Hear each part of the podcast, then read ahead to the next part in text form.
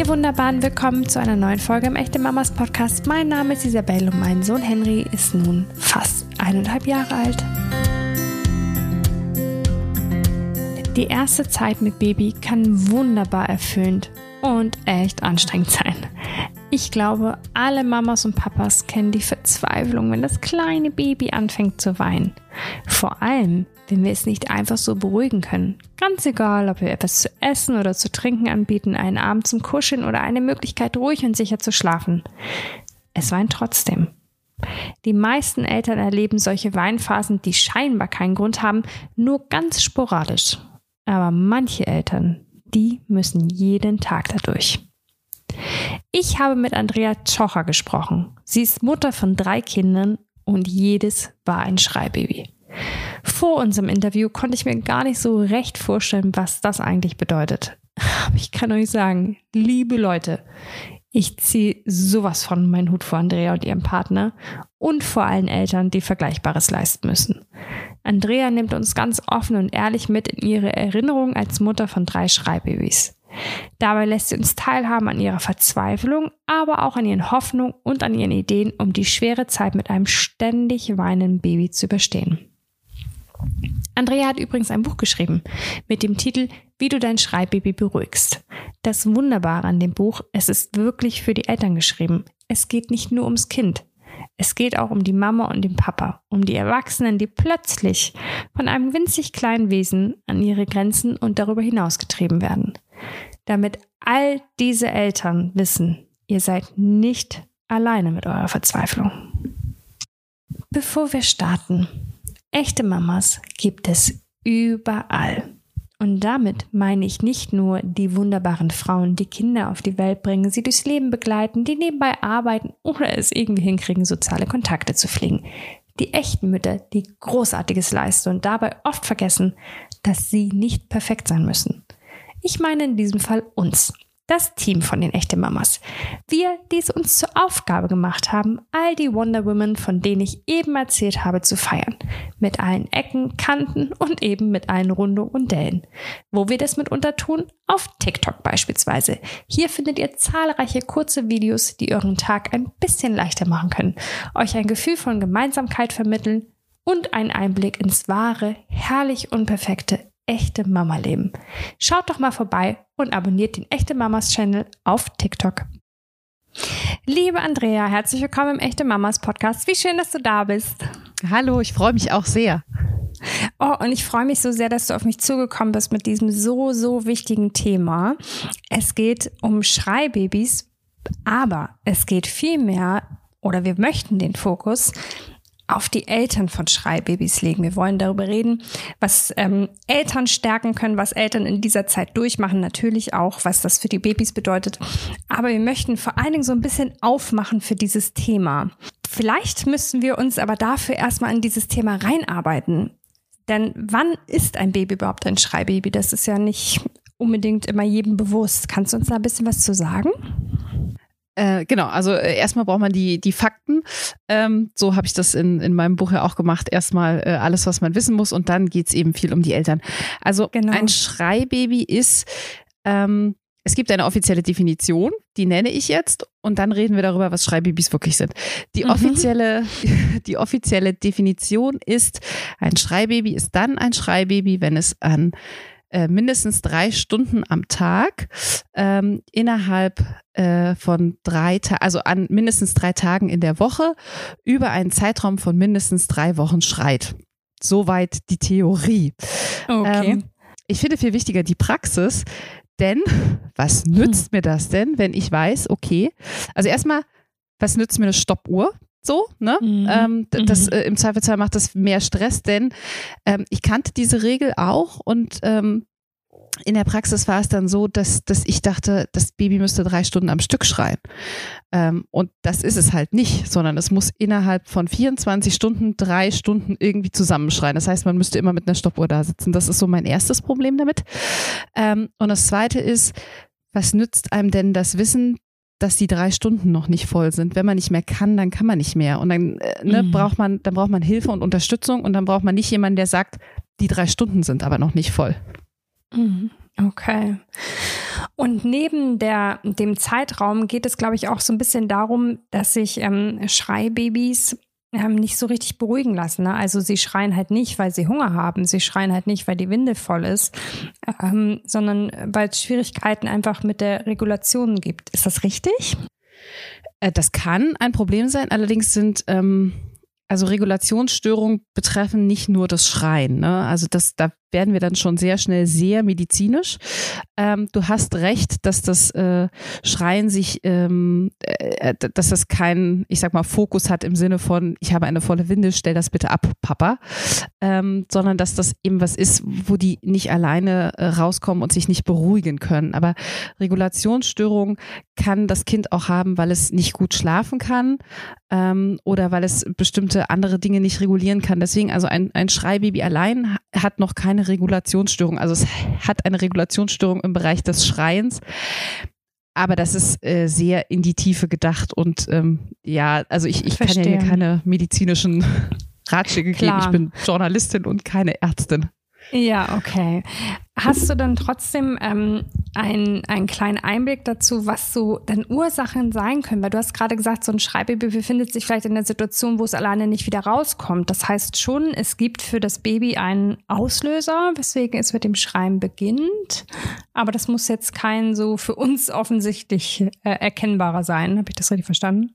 Genau, also ähm, äh, man, man sagt ja immer, man, man guckt, dass das Kind alles hat, also ähm, äh, eine frische Windel, also ne, dass es äh, irgendwie trocken liegt, ähm, dass es keinen Hunger hat und dass es ausgeschlafen ist. Die drei Komponenten mhm. müssen ja bei allen Babys irgendwie stimmen. Das ist jetzt nicht Schreibaby-spezifisch. Ähm, mhm. und dann haben ähm, Schreibabys oft ein, ein sehr großes Nähebedürfnis ähm, und wollen das eben befriedigt bekommen und schreien deswegen so. Aber also das kann ein Grund sein. Ähm, aber ich kann mal, also wir reden wahrscheinlich gleich noch auch ein bisschen so über meine Kinder, aber also bei einem meiner Kinder war es so, äh, der hat auch mal geschrien, weil die Socke falsch war. Ne? Also das ist so, das, das kann natürlich auch viel mit, mit Haptik zu tun haben. Die sind ja gerade ganz frisch auf der Welt und dann ähm, passt denen irgendwie das Schildchen hinten im Body nicht. Ähm, und das kann, äh, können andere Kinder ganz gut tolerieren. Ähm, und bei Schreibabys ist es halt sowas, macht es weg und es muss jetzt sofort weg sein sein. So kann man das so ein bisschen übersetzen. Ähm, und gleichzeitig ist diese Frage nach, nach Ursachen, finde ich auch immer eine ganz schwere Frage, weil da sind wir ganz schnell, aber ich glaube, da reden wir auch später noch drüber, ist man ganz schnell bei so einer Schuldfrage. Wer ist denn eigentlich mhm. schuld daran, dass die Babys genau. so viel weinen? Ähm, und diese Frage finde ich ganz, also ich, sie ist wichtig, aber sie ist auch ganz schwierig. Mhm. Genau, ich würde sagen, wir steigen nämlich jetzt einfach mal so ein bisschen mehr in, in deine Erfahrung ein, gehen so ein bisschen von dem ähm, Faktischen weg. Ich glaube, jetzt haben wir irgendwie alle abgeholt, die mit dem Begriff noch nicht so viel anfangen konnten. Wie war es denn bei euch? Du hast drei Kinder. Waren alle drei Kinder Schreibabys? Äh, leider ja. Oh, okay. Also, eine meiner Lieblingsfragen äh, in Interviews ist immer, warum habt ihr dann drei Kinder? Ähm, mhm. weil tatsächlich das, also ich kann das verstehen. Ich habe ja für, für mein Buch ähm, über 50 Eltern interviewt von Schreibabys und ähm, das war ganz oft so, dass die ihren weiteren Kinderwunsch begraben haben. Ne? Und ich mhm. kann natürlich aus dem eigenen Erleben sagen, ich äh, kann das verstehen. Ich muss aber auch äh, sagen, ich war extrem naiv. Ich habe halt beim ersten Kind gedacht, na gut, das ist jetzt dann irgendwie so. Und ne, also das klingt jetzt so leicht, das ist aber auch schon ja sieben Jahre her. ja. ähm, dann kam das zweite Kind und es war wieder so. Und ich dachte, aber es kann eigentlich nicht sein, dass man mehr als ein Schreibaby bekommt und beim dritten Kind, naja, so, da, da hängt man dann halt, ne, man hängt da so drin und äh, sagt jetzt, okay, dann, dann, dann ist es jetzt so. Und ich muss auch sagen, das dritte Kind hat mir geholfen, das alles zu verarbeiten, so ein Stück weit, weil ich da begriffen habe, ich bin nicht schuld. Obwohl man ja eigentlich sagen könnte, okay, wenn es dreimal so war, dann muss doch die mhm. Mutter oder der Vater daran mhm. schuld sein. Aber für mich war das so ein, okay, es liegt nicht an mir, weil ich habe gemacht, was ich konnte und die Kinder sind trotzdem, wie sie sind. Und ähm, mhm. genau, also das mal so. Ich war naiv. Aber das ist ja vielleicht auch ganz schön, weil manchmal bringt einen so eine gewisse Naivität ja auch durch schwere Zeiten hindurch. ähm, ja. Vielleicht magst du uns ein bisschen genauer von deinen Erfahrungen mit den Schreibabys erzählen. Also beim ersten Baby, war dir das überhaupt bewusst, dass das, ähm, ähm, ja, oh Gott, man mag so eine Wörter gar nicht äh, benutzen, aber dass es nicht ganz normal ist, dass das Baby so viel schreit? Oder ähm, ja, war das schon ein Thema für dich? Nee, überhaupt nicht. Also ähm, in mhm. meinem Freundeskreis gab es auch nicht so viele äh, andere Babys und ich dachte einfach immer nur, naja, das die Kinder schreien halt, ne, das, was man halt so, so kennt und dachte, was, ich kann das ja jetzt auch nicht äh, ändern irgendwie, bis dann ähm, meine Hebamme irgendwie draufgekommen ist. Also ich war einfach nur immer permanent erschöpft und, und ausgepowert und dachte so, das kann nicht, ich kann das nicht aushalten und ich bin nicht gemacht dafür, Mutter zu sein. Mhm. Ähm, und äh, dann, genau, dann habe ich halt mit meiner, äh, wir waren dann natürlich beim, beim Kinderarzt äh, und da wurde alles abgeklärt und alles war, war äh, völlig in Ordnung. Und dann habe ich mit meiner Hebamme und ähm, meinem äh, Gynäkologen da ganz viel drüber geredet und mit meinem Mann natürlich. Und da war irgendwie so klar, okay, ähm, das ist halt einfach mehr als, als bei vielen anderen Kindern. Und ähm, ich muss auch sagen, ich habe da natürlich ganz viel darüber gelesen und es ging eben immer darum, wie es den Kindern geht. Und ich dachte mhm. aber, die Eltern werden da so total vergessen. Dabei sind die ja auch äh, genauso wichtig, die müssen da ja irgendwie durch. Das hat mich so ein bisschen ähm, also da hatte ich natürlich äh, andere Sachen zu tun, aber ich dachte immer, das fehlt mir so ein bisschen. Und dann wurde mein ähm, erster Sohn geboren und der war am Anfang ganz ruhig. Ähm, und dann dachten wir so, super. Also bei meiner äh, Tochter, bei dem ersten Kind, äh, war das eigentlich von Anfang an, dass sie geschrien hat. Und mein Sohn war aber erst die ersten ähm, zwei, drei, vier Wochen äh, war der ganz ruhig. Und dann dachte ich, okay, diesmal ist das nicht so. Diesmal haben wir Glück gehabt quasi. Ähm, und dann ging es halt leider in Woche fünf äh, bei dem los. Und das äh, zog sich halt bei beiden Jungs dann, bis die ein Jahr waren das ist halt einfach auch eine lange Zeit. Und ich weiß genau, also man liest ganz viel in dieser Zeit und denkt immer, okay, da steht jetzt ab so, äh, Woche sechs ist die schlimmste, dann äh, wird es besser. Ähm, oder nach drei Monaten ist es vorbei. Und äh, oder nach sechs Monaten ist es vorbei, weil das natürlich alles so Statistiken sind und äh, die mögen im Einzelfall auch richtig sein.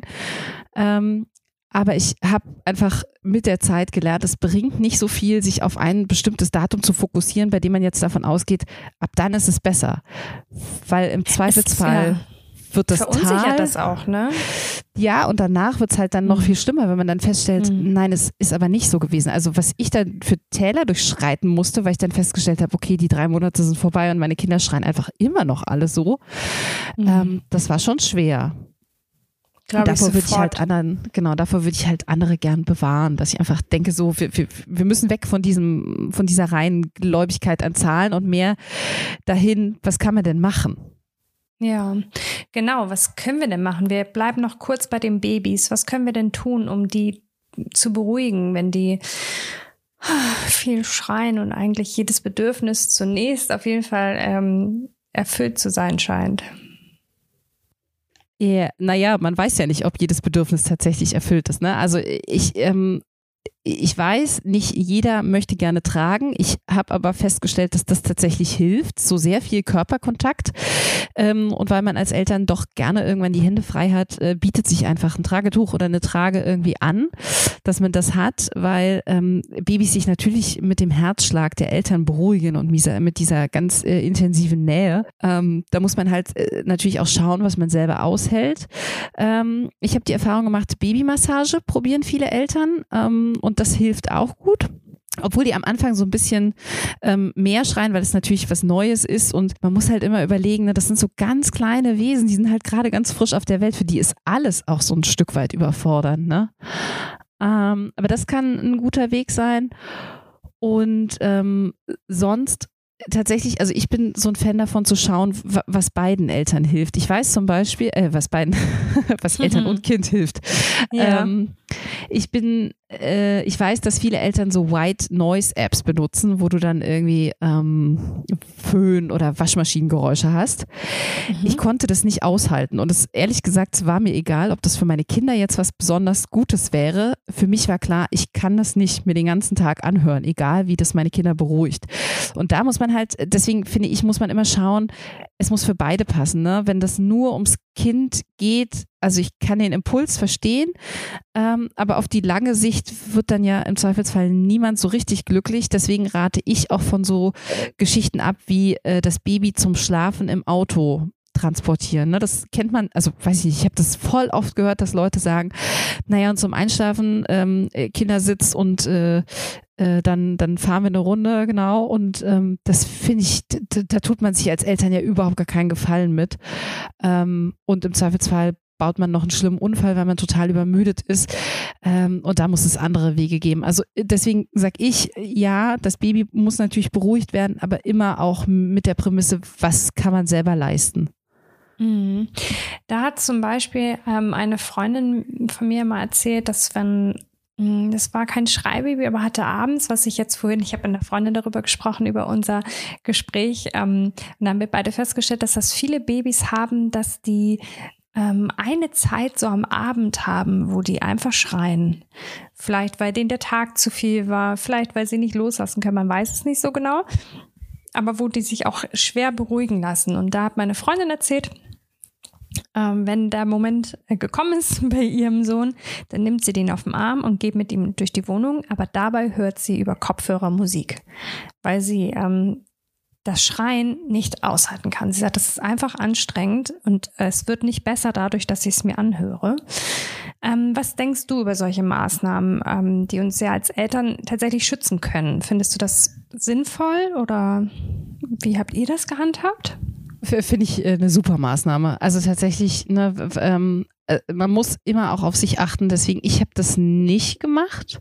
Ähm, aber auch, weil ich Kopfhörer einfach generell nicht so mag.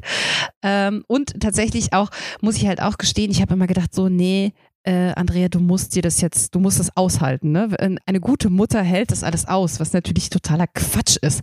Äh, deswegen ähm, Kopfhörer auf, eine total gute Idee. Ich mache das ja auch heutzutage bei der Einschlafbegleitung zum Beispiel so, dass ich denke, ich kann jetzt hier liegen und mich aufregen, dass die Kinder noch nicht schlafen und meine äh, private Freizeit, die ja eh knapp bemessen ist, ähm, dass ich die mit Einschlafbegleitung verbringe oder ich mache das irgendwie sinnvoll und, und höre jetzt ein Hörbuch oder keine das Ahnung, ne, was man so macht. Genau. Ich höre auch das mein Hörbuch über äh, einen Kopfhörer in einem meiner Ohren.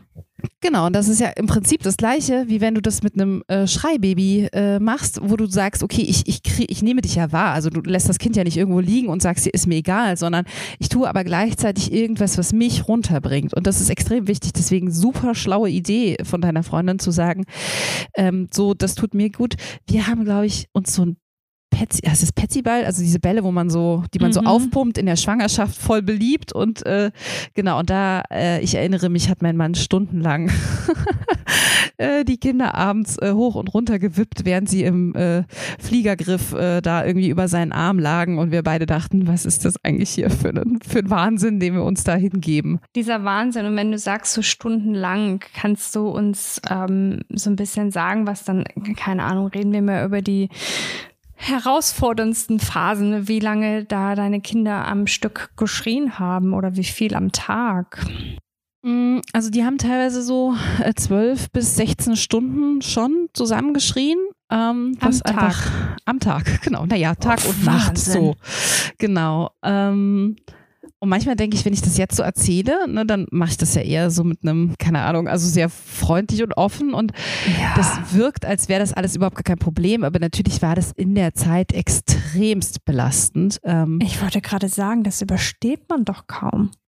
Ja, naja, also einerseits hat man das Gefühl, man muss ja. Wir haben uns auch mhm. tatsächlich ähm, nie Hilfe geholt. Da sprechen wir auch gleich noch okay. drüber. Ja. Ähm, aber äh, es war halt, also für uns war das einfach eine herausfordernde Zeit, sowohl als Neueltern als auch als Paar. Ne? Mhm.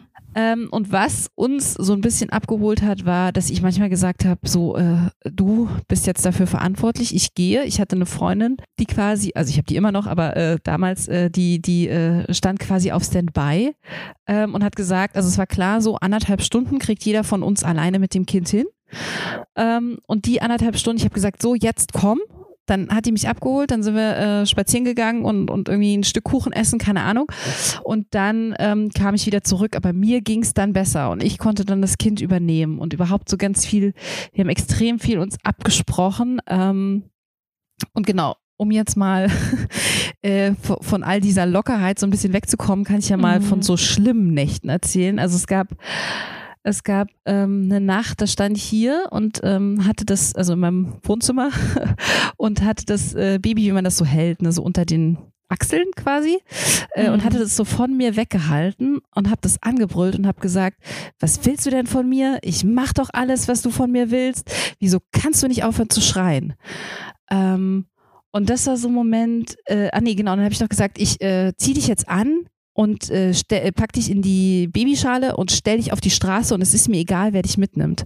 Und ich habe das so gemeint, weil ich einfach nicht mehr konnte und weil ich dachte, ich halte das nicht mehr aus. Ich bin nicht dafür gemacht und dieses Kind muss irgendwo anders hin, weil ich ihm sonst irgendwas antue. Und das ist, also ich werde das nicht vergessen, aber das ist so eine Zeit, die, die macht einfach was mit einem, ne? Und ähm, die Lösung in dem Moment war, dass mein Mann, der hatte das gehört ähm, und kam irgendwie aus dem Schlafzimmer gerade und hat gesagt, ich nehme jetzt das Kind ab und du legst dich jetzt hin und du schläfst und äh, rührst dich quasi nicht und bist dann nur noch eben fürs Stillen ähm, verantwortlich und alles andere macht dann eben auch nachts ich. Und das war für uns beide natürlich auch so ein Prozess und ähm, da muss man sich, finde ich, sehr absprechen, mhm. äh, dass man eben nicht sagt, ich schone das Elternteil, was zur Arbeit geht, also zur Erwerbsarbeit, während, äh, ne, also meistens ist es ja so, die Mutter ist dann zu Hause und sagt, ich kann jetzt aber nicht den anderen irgendwie, der muss ja morgen früh wieder raus. Aber dass man selber man ja auch, auch, den ganzen ja. Tag äh, damit zu tun mhm. hat. Ne? Das, das vergessen wir, glaube ich, ganz oft. Und für uns war das so ein Moment, wo klar war, okay, wir, wir, wir müssen uns da mehr absprechen und, und mehr aufeinander aufpassen. Mhm. Also das ist natürlich, äh, finde ich, sehr emotional und einfach ich finde auch sehr, sehr nachvollziehbar, dass man an so einen Moment kommt. Ähm, ist ein bisschen platt, da fast mit Studien zu kommen, aber tatsächlich gibt es äh, welche, die belegen, dass Schreibabys deutlich gefährdeter sind, ein Schütteltrauma zu erleiden. Ähm, weil Eltern eben an unsere Grenzen kommen. Du hast jetzt gesagt, ähm, dein Mann war dann zur Stelle und hat abgenommen, hat das Kind abgenommen. Kannst du vielleicht aus deinem eigenen, aus deiner eigenen Erfahrung heraus sagen, was, was wir tun können, wenn wir spüren, okay, unsere Energie ist weg und wir haben tatsächlich Angst, dass wir unserem Kind was antun? Was, was, was ist der, die akute Reaktion darauf? Mm, also die also es gibt mehrere Sachen, die man machen kann. Das erste ist, dass man äh, das Kind hinlegt und den Raum verlässt. Und das klingt erstmal so wie,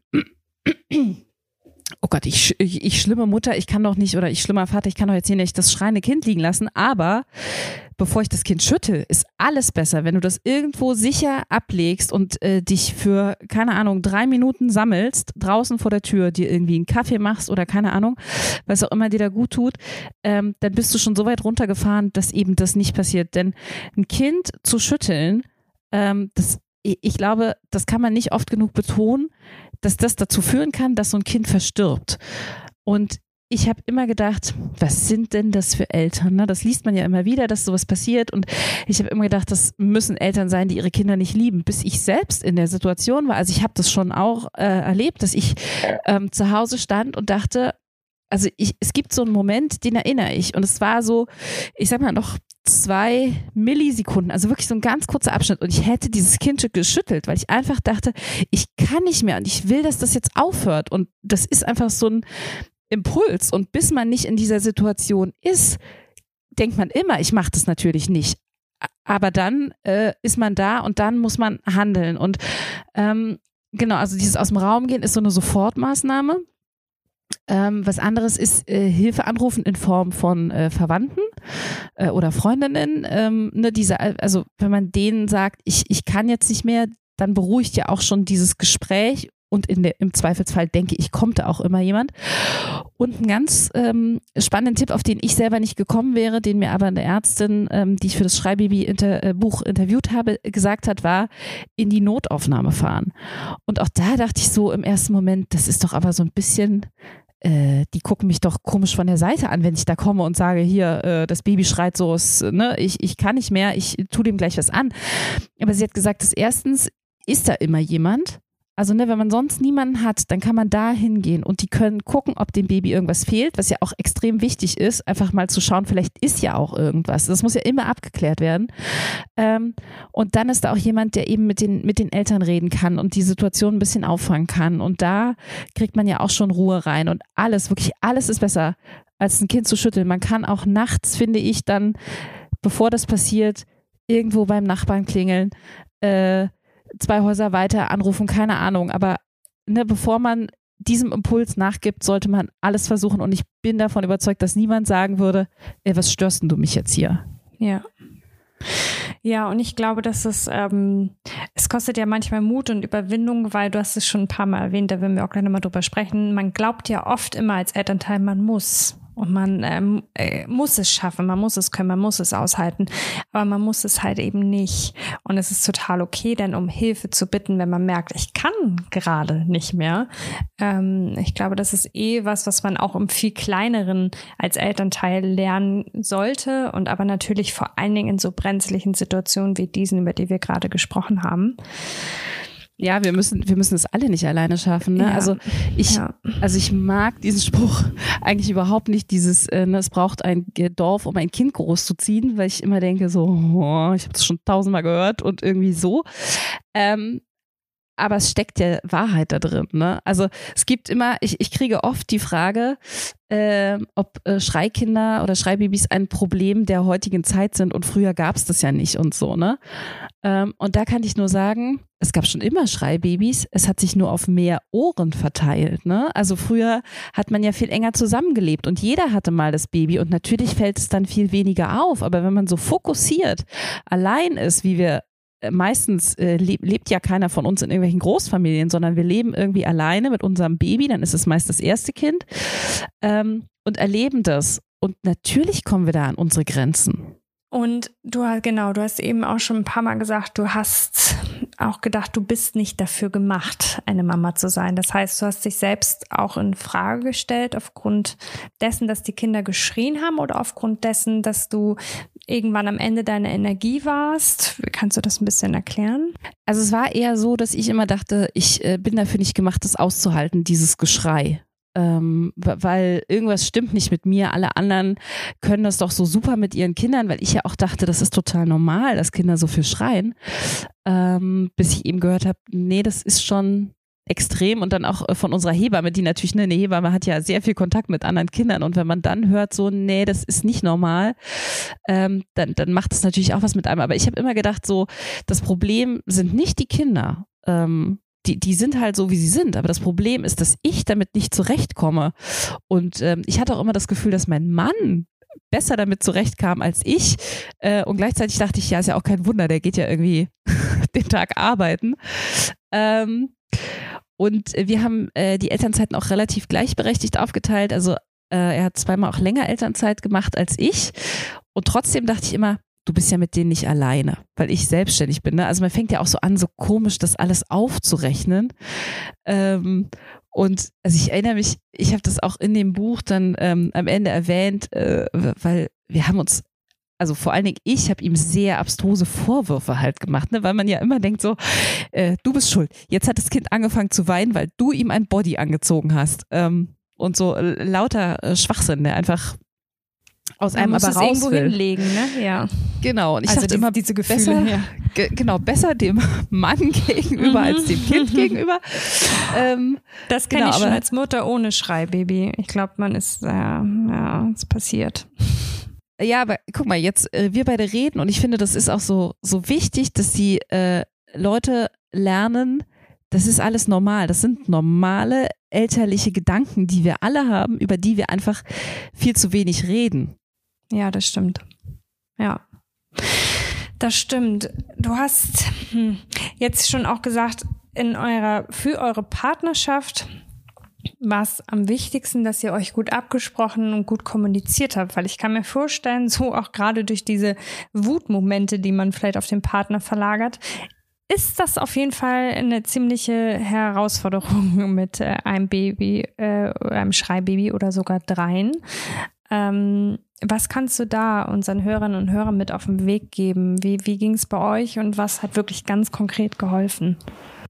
Ja, das Gute ist, dass es immer nur ein Schreibaby war, dann war wieder kurz Pause und dann kam das nächste Kind. ähm, und also was ich jetzt nachträglich daraus ziehen kann, ist, dass man sehr früh anfängt, alles gut aufzuteilen. Ne? Also dieses ganze 50-50 Eltern äh, und so, was ich total wichtig finde, ähm, das war bei uns nie ein Thema, weil wir von Anfang an ja wussten, wir müssen uns aufeinander verlassen. Ähm, und wir, wir schaffen, keiner von uns schafft das allein. Ähm, und das ist, glaube ich, was, was ich ähm, ganz, also das wünsche ich generell allen Eltern, aber was einem, glaube ich, leichter fällt in einer Partnerschaft, äh, in der ein Schreibaby existiert, weil man schneller an den Punkt kommt, dass man sagt, ich schaffe das nicht alleine. Ähm, und genau, und sonst helfen nur konkrete Absprachen. Und zwar wirklich dieses nicht, es wäre schön, wenn, und ich hoffe, er sieht irgendwie das. Ähm, mhm. oder das sie sieht drin. das, genau, mhm. sondern äh, konkret sagen, nimm den Windelmüll mit runter, äh, du gehst heute einkaufen, wir brauchen das und das und das, ne? Also, ähm, weil sonst sorgt es nur für Missstimmung, denn der andere ist ja nicht dabei den ganzen Tag und, und weiß im Zweifelsfall nicht, die Windeln sind alle, es muss zum Drogeriemarkt gegangen werden, keine Ahnung. So, ähm, tatsächlich einfach Listen machen ähm, hilft, glaube ich, sehr gut, ähm, weil man sich dann nicht hinterher drüber ärgern muss. Und sonst ähm, glaube ich, also das war bei uns wichtig, die Partnerschaft nicht zu vergessen. Also mich hat das immer total gestresst, wenn Leute gesagt haben, und?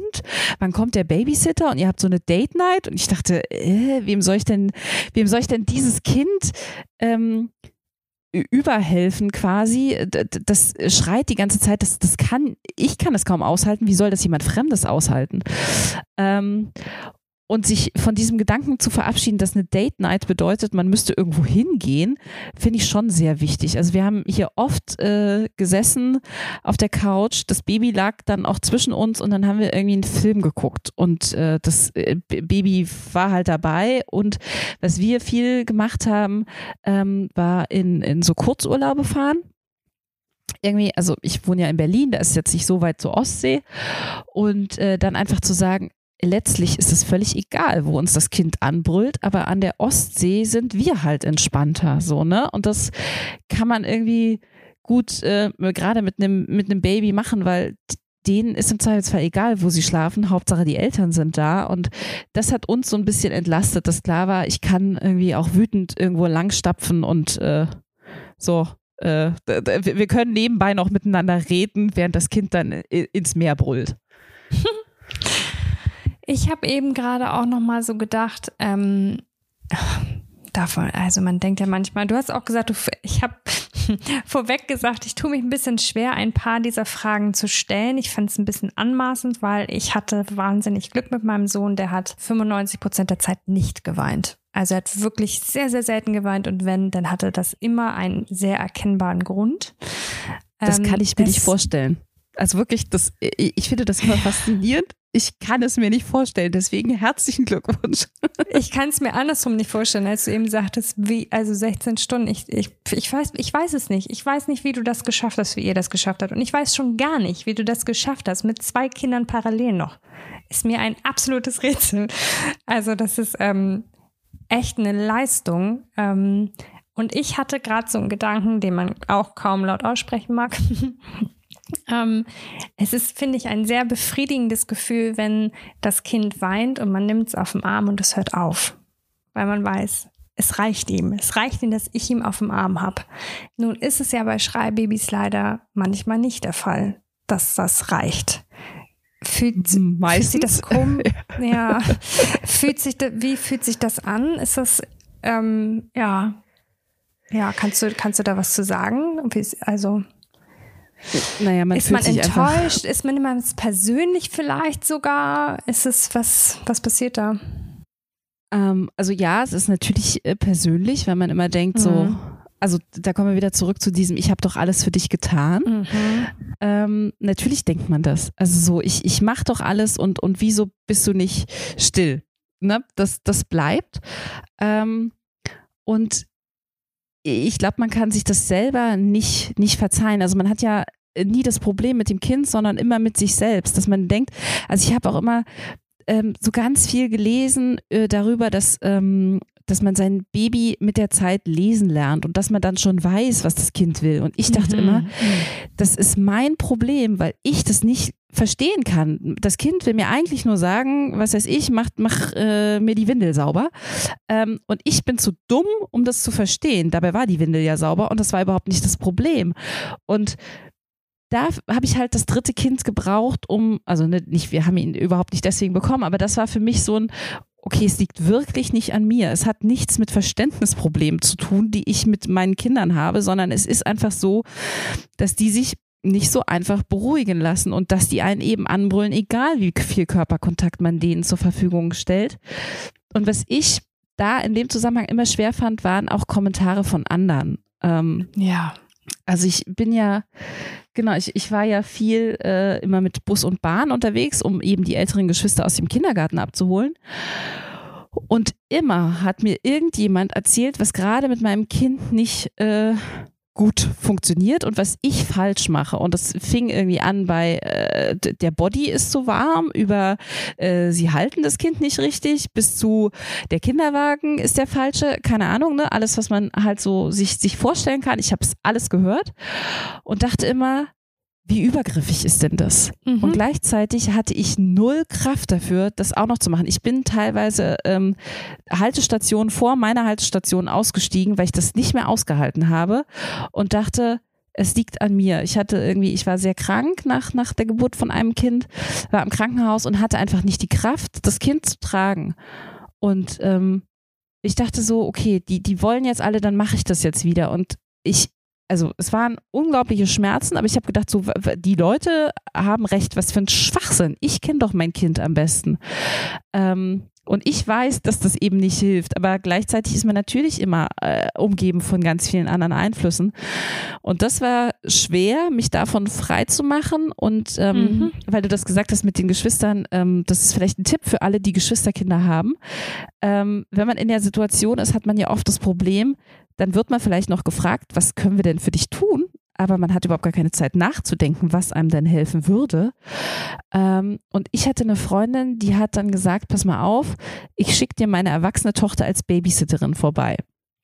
Und die sollte gar nicht auf die Kinder aufpassen, die hat die aber immer aus der Kita abgeholt.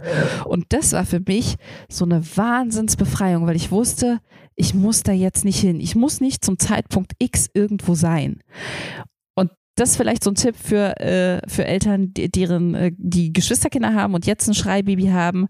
Ähm, sowas ist ein super Geschenk und immer äh, viel mehr wert als der 20. Body, den man eigentlich eh nicht braucht. Das ist total gut, weil ich würde dich ähm, auch äh, nochmal fragen wollen, was nämlich Freunde und die Familie tun können, um eben Eltern mit äh, Schreibabys zu unterstützen. Was können wir machen, um äh, euch ganz konkret als Mamas und Papas irgendwie zu entlasten? Mm, also konkret, ähm, äh, konkrete Hilfe anbieten ist besser als zu sagen, ich bin da, weil mhm. wir ja selber ganz oft gar nicht wissen, was wir wirklich brauchen und dann ist es natürlich eine totale Hürde also um, um, Hilfe zu bitten, macht ja irgendwie niemand gerne.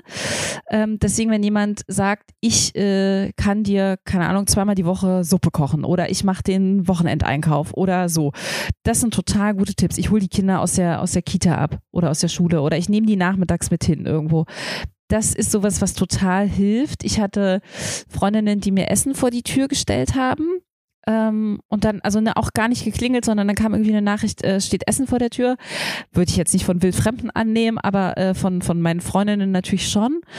Das hat geholfen. Ich hatte mal eine, ähm, ich habe eine Blumenlieferung bekommen da hat mir äh, eine Freundin so einen riesigen Blumenstrauß nach Hause geschickt. Und ich saß da und äh, ich werde jetzt schon wieder emotional, weil das sowas, ne, das hat mich durch die ganze Woche begleitet, dass da jemand so an mich gedacht hat und gesagt hat, ich sehe das, ne? Ich sehe, was du da durchmachst und wir können uns gerade nicht sehen, aber ich denke an dich. Sowas ist irgendwie, finde ich, ganz wichtig. Ähm, und dann eben wirklich so viele Kleinigkeiten. Denn man selbst hat keine Ahnung, was man eigentlich braucht. Aber sowas wie Essen, ist total wichtig und hilfreich, weil ich weiß nicht, wie es anderen Eltern geht, aber ich habe sehr viel Blödsinn gegessen, weil es einfach das war, was ich gerade so reinschieben konnte, bevor mich das Kind wieder angeschrien hat und ich es wieder stillen musste und äh, äh, äh. so. Ähm, genau, das wären so, das wären so, glaube ich, die wichtigsten Tipps. Hast du Erfahrung mit einer Schreiambulanz gemacht? Ich glaube ihr nicht, ne? Aber kannst du, kannst du trotzdem was darüber sagen? Ja, genau. Also ich habe keine äh, eigenen Erfahrungen gemacht, einfach weil ähm, ich hatte eine Überweisung dahin, äh, also ins ähm, SPZ, Sozialpädiatrisches Zentrum. Das gibt's in äh, eigentlich allen großen Krankenhäusern. Ähm, und da, das ist auch kostenlos im Vergleich zu den äh, Schreibaby-Expertinnen, die man oft bezahlen muss. Genau, und ich hatte eine Überweisung dahin ähm, und dachte, wie soll ich denn das schaffen? Dann habe ich ja noch einen Termin mehr, zu dem ich irgendwie pünktlich sein muss. Und ähm, keine Ahnung, ich hatte dann auch gehört, da wird man dann irgendwie als Mutter massiert. Und ich dachte so, ja, nee, pff, was soll mir das alles bringen? Ähm, genau, aber fürs Buch habe ich natürlich recherchiert und, und war auch vor Ort und ähm, bei den äh, im, im SPZ äh, in, in diesen Zentren ist es so, dass ähm, da tatsächlich auch Schreibaby-Expertinnen sind und ähm, da muss man aber, finde ich, auch immer gucken, ob das für einen so passt. Ähm, denn es gibt schon auch noch welche, die sagen, Baby muss alleine schlafen lernen und ähm, dann so äh, Schlaflernmethoden einem äh, auf in, indoktrinieren, würde ich mal sagen. Mhm, okay. Ne? Und man ist ja so verzweifelt, dass man im Zweifelsfall sagt, okay, es ist gegen mein Gefühl, aber ich mache das jetzt mit, weil ich, weil ich, äh, hier sind die Profis und ich möchte das so. Ähm, ich, ich möchte glauben, dass das funktioniert. Ähm, genau, da muss man schon so ein bisschen schauen, was da, was da für einen passt. Und äh, die Expertinnen, die es sonst so gibt, ähm, gibt's, es gibt ja ganz viel. Es gibt äh, die emotionellen ersten Hilfen, es gibt die frühen Hilfen, es gibt äh, Schreibaby-Expertinnen ähm, und Ambulanzen. Und auch da äh, würde ich immer gucken, dass das zu mir selber passt. Also manche arbeiten eher mit den Eltern, manche arbeiten eher mit den Babys. Ähm, und da äh, übernimmt im Zweifelsfall die Krankenkasse einen Anteil, wenn man das vorher abklären lässt. Das ist halt keine Garantie. Ähm, das als Tipp, da würde ich vorher anfragen und dann eben äh, ein Kennenlerngespräch vereinbaren und dann schauen, ist das hier ein guter Weg für mich. Okay. Wie ist es denn heute? Wie alt sind deine Kinder jetzt alle drei? Äh, sieben, vier und zwei. 7, 4 und 2. Du hast vorhin schon gesagt, man ein bisschen vergisst man wieder, wie das so war. Was, äh, was hast du mh, im Nachhinein für ein Gefühl zu diesen, ich glaube, bei allen dreien war das auch so das erste Jahr, oder? Wo die so viel geweint haben? Oder ging das darüber hinaus? Nee, ne? Nee, nee, genau. Es mhm. war ähm, mhm. immer im ersten Jahr und also man vergisst es nicht. Ich habe ich hab, äh, gesagt, man vergisst so ein bisschen ähm, vielleicht, wie ausgepowert man selbst war, weil natürlich okay. irgendwie jetzt andere mhm. äh, anstrengende Phasen kommen, aber man vergisst nicht, ähm, wie, wie diese Zeit war. Und mir geht es jetzt so, wenn ich Kinder, also Babys schreien höre, ich bin sofort immer in so einem Alarmmodus und denke, ich muss das irgendwie, was muss ich jetzt tun? Äh, was kann ich jetzt tun? Und ähm, also jetzt nach drei Kindern ist auch so, dass ich denke, äh, ich gucke mir gerne andere Babys an, aber ich müsste das nicht nochmal ähm, durchmachen. Und gleichzeitig finde ich, ist es ganz wichtig, wenn man jetzt, also ich, jetzt haben halt viele in meinem Umfeld Babys und ähm, ich bin da immer ganz offen für, für alle Gespräche. Ne? Also das ist auch, ich fand es ganz spannend, ähm, im, äh, im kurzen Vorgespräch, was wir hier hatten, meintest du ja, äh, du, du, weißt gar nicht so richtig, äh, wie, wie, man, wie, wie du damit umgehen sollst. Ähm, und ich dachte so, ja, aber wir, wir müssen ja darüber reden. Wir müssen uns ja gegenseitig erzählen, was wir für Erfahrungen haben, ähm, damit eben niemand so lange da drin hängen muss und, und das Gefühl hat, es gibt keine Hilfe und äh, ich bin eine schlechte Mutter. Also ich habe habe ähm, in dem Buch schreibt eine Mutter, und das hat mich sehr bewegt und ich fand es ganz toll, dass sie es dann auch letztlich so freigegeben hat, damit es so im Buch stehen darf. Ähm, und die hat erzählt, sie stand, ähm, sie stand auf dem Balkon äh, und ihr Kind hat geschrien und sie dachte, wenn ich das jetzt fallen lasse, dann ist es vorbei. Und das ist natürlich ein total schlimmer ähm, Gedanke. Es ist einfach nur ein Gedanke, der schon ganz, äh, ganz schlimm ist. Ähm, und ich dachte, genau diese Momente, also wenn man ein Schreibaby hatte, kann man das nach, äh, kann man das eher nachvollziehen. Und gleichzeitig ist es aber wichtig, dass alle verstehen, das macht einen nicht zu einer schlechten Mutter oder zu einem schlechten Vater, sondern das macht einen vor allen Dingen zu einem ehrlichen Menschen, der ehrlich auf der Suche nach Hilfe ist. Ja, und das sind, ist vielleicht auch deswegen wichtig, dass wir mm, nicht nur darüber sprechen, um anderen Eltern mit Schreibabys ähm, zu sagen, dass äh, all das, was sie gerade durchmachen, ähm, ganz normal ist in dieser Situation, sondern eben auch für Eltern oder auch nicht Eltern, die damit keine Erfahrung haben, damit man das anders vielleicht also offener werten kann und vielleicht auch eher erkennt, braucht jemand Hilfe, kann ich hier unterstützen, kann ich hier irgendwas tun, damit das ähm, alles so ein bisschen geöffnet wird, dieses Thema, denke ich. Ähm, was möchtest du den Eltern von Schreibabys noch mit auf den Weg geben? Ich glaube, das Wichtigste ist, es äh, geht vorbei äh, auch wenn man das nicht glaubt. Ich war natürlich auch immer in der Situation, äh, dass ich dachte, und jetzt hört das nie wieder auf. Und das geht für immer so weiter. Aber es, irgendwann hört es auf, auch wenn es ein Jahr lang dauert. Ähm, Hilfe holen ist wichtig und wenn man sich nicht traut, nach großen, also vermeintlich großen Gefallen zu fragen, dann sind es eben die vielen Kleinen, die helfen. Und damit wir was Positives aus diesem ganzen Gespräch noch mitnehmen, ähm, finde ich, also ich äh, habe auf das Buch äh, auch viele Zuschriften von Hebammen bekommen und die haben, also weil ich auch in dem Buch ähm, mich mit Spätfolgen von Schreibabys beschäftige. Und die haben mir alle die Rückmeldung gegeben, äh, Andrea, es ist genau so, wie du schreibst. Ähm, in aller Regel bleibt da nichts zurück, weil wenn die dann Jahre später diese Kinder sehen, weil Geschwisterkinder kommen, ähm, dann, ne, also diese Angst ist ja groß, die hatte ich natürlich auch, dass ich dachte so, okay, jetzt äh, haben die so lange geschrien, das macht doch irgendwas mit denen, das muss doch irgendwas mit denen machen. Aber es gibt tatsächlich keine verlässlichen Studien, die sagen, ähm, dass es da Spätfolgen geben könnte. Und im Gegenteil, also das ist natürlich jetzt nur meine persönliche Erfahrung. Ähm, aber es ist so, dass ähm, die Kinder, die ich kenne, die Schreibabys waren, ähm, also jetzt auch durch das Interview und auch meine eigenen Kinder, ähm, die sind alle sehr empathisch und die kümmern sich immer um andere Kinder, ähm, die, die helfen, äh, äh, also die weinen und äh, die Kinder helfen dann viel. Und ich denke, das hat schon viel damit zu tun, dass sie eben selbst erfahren haben, ähm, als ich so äh, unglücklich, möchte ich mal sagen, war äh, und viel geweint habe, da hat sich ja auch jemand um mich gekümmert und hat mir Halt gegeben im doppelten Sinne quasi, weil einmal das Tragen und einmal aber auch halt äh, emotional äh, geben. Und das finde ich ist so ein, das ist doch eine schöne Hoffnung, wenn, wenn das das ist, was auch. bleibt. Ja, unbedingt. Und es bleibt, dass ähm, ihr als Eltern einfach Großartiges geleistet habt, so wie alle Eltern, die Kinder, ob sie nun viel schreien oder nicht, irgendwie durch dieses total verrückte Leben bringen. Ähm, vielen, vielen Dank, dass du das so mit uns geteilt hast. Ich bin mir ganz sicher, dass ähm, das vielen Eltern hilft, ob sie die gleichen Erfahrungen machen oder halt einfach vielleicht jemand in dem Umfeld, dass man da weiß, wie man besser helfen kann. Vielen, vielen Dank, lieber Andrea. Ja, gerne. Vielen Dank für dieses äh, schöne Gespräch. ja, alles Gute für dich und deine Familie. Bis dann. Danke, tschüss. Tschüss. Danke, liebe Andrea, für deine Bereitschaft, so ungeschönt und echt von deinen Erfahrungen zu erzählen. Ich sage es immer wieder, weil man es nicht oft genug sagen kann. Nur wenn wir uns trauen, auch von unseren schweren, schwachen Momenten zu erzählen, können wir gemeinsam stärker werden.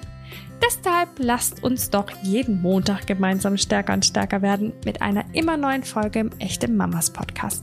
Bis dahin drückt den Abonnieren-Button, teilt uns, liked uns, kommentiert uns, folgt uns. Was kann man noch alles machen, um zu supporten? Vielleicht fällt euch noch was anderes ein. Ich freue mich. Bis dann, ihr Wunderbaren.